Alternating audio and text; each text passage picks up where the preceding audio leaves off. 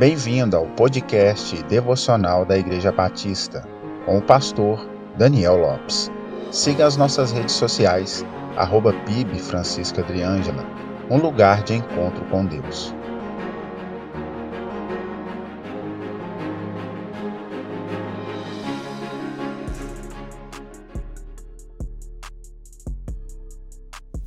A doutrina bíblica da depravação total do homem nos diz que todos estão mortos em seus delitos e pecados, até que sejam resgatados por Cristo, tendo seus pecados perdoados e sendo regenerados, justificados e passe a se santificar na vida diária.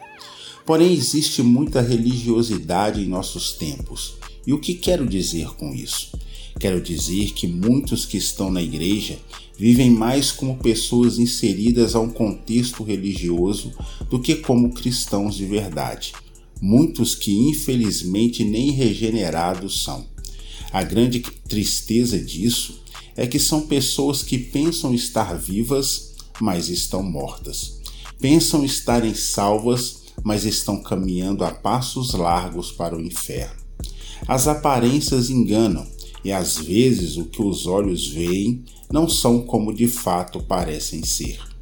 Quando lemos Apocalipse, no capítulo 3, do verso 1 ao 6, registra a carta à igreja de Sardes, e logo no versículo 1, as palavras para aquela igreja são duras.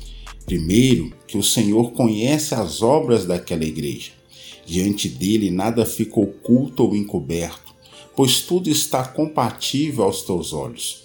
A segunda coisa é que tanto a igreja como outros que observavam aquela igreja achavam que ela estava viva, mas na realidade estava morta. Infelizmente, esta é a realidade de muitos. Pensam estarem vivos por fazerem parte de uma igreja, por estarem com seu nome no livro de rol de membros, por estarem anos na igreja, às vezes até mesmo por serem ativos na igreja, participarem dos trabalhos, mas o fazem por pura religiosidade, não reconhecendo o favor e o amor do Senhor, e muito menos seus preceitos. São verdadeiros atores, encenando serem homens ou mulheres de Deus, e por esse motivo estão mortos. E por isso a igreja atual está sofrendo, pois está tentando tirar frutos de quem não é regenerado, de quem de fato não nasceu de novo. Mas assim como na igreja de Sardes haviam aqueles que não contaminaram suas vestes, também existe na igreja de hoje os remanescentes, que não se curvam diante da cultura do mundo e da sedução do pecado.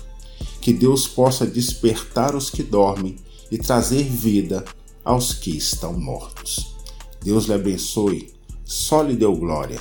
A Deus honra glória e louvor para todos sempre.